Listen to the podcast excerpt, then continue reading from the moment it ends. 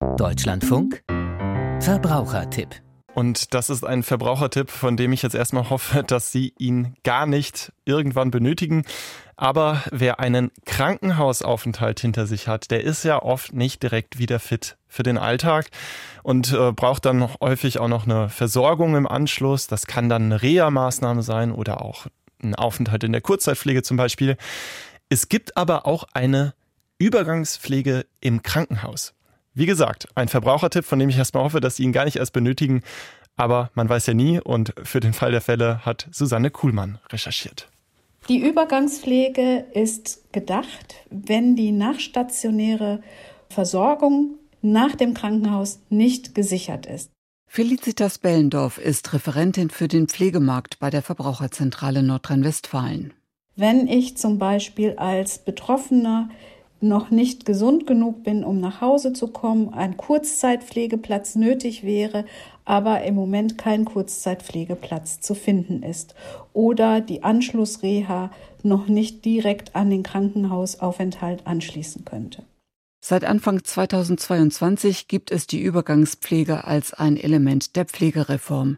Sie ist zeitlich begrenzt, erläutert Florian Ortmann, Referent Finanzierung und stationäre Versorgung beim Verband der Ersatzkassen VDEK. Das kann maximal zehn Tage in Anspruch genommen werden. Solange besteht der gesetzliche Anspruch für die Patienten. Die Betroffenen äh, müssen sich nicht darum kümmern, sondern zuständig ist hier der Sozialdienst im Krankenhaus, über den ja auch die Anschlussversorgung organisiert wird. Und wenn sich da abzeichnet, dass es zu Problemen kommt, dann ist der Sozialdienst im Krankenhaus gefragt, diese Übergangspflege zu organisieren.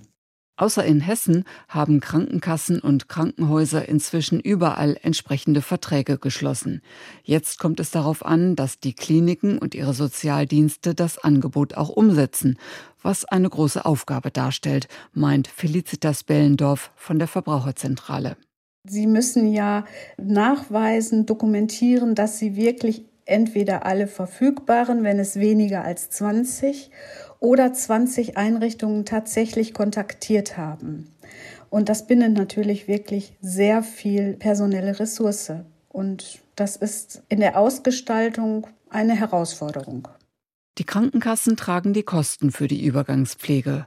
Patienten müssen 10 Euro pro Tag zuzahlen, wie üblich bei einer Krankenhausbehandlung. Und wie sieht die Übergangspflege praktisch aus? Florian Ortmann. Es ist nicht nur Essen, Trinken und Übernachtung, sondern es sind auch die Pflegeleistungen und medizinischen Leistungen. Auch die Physiotherapie wäre einbegriffen. Das wäre zum Beispiel denkbar, wenn jemand auf einen Platz in der Reha wartet und damit die Situation sich nicht verschlechtert, äh, wäre dann eine Physiotherapie auch mit einbegriffen. Für die Betroffenen und ihre Angehörigen ist die Übergangspflege eine gute Regelung, um Zeit zu gewinnen, wenn ein Platz in der Reha-Einrichtung oder Kurzzeitpflege noch auf sich warten lässt, urteilt Felicitas Bellendorf. Das eigentliche Problem sieht sie allerdings woanders. Uns fehlen einfach insgesamt Kurzzeitpflegeplätze und auch Reha-Plätze. Die nachstationäre Versorgung, das könnte noch ein bisschen Verbesserung gebrauchen.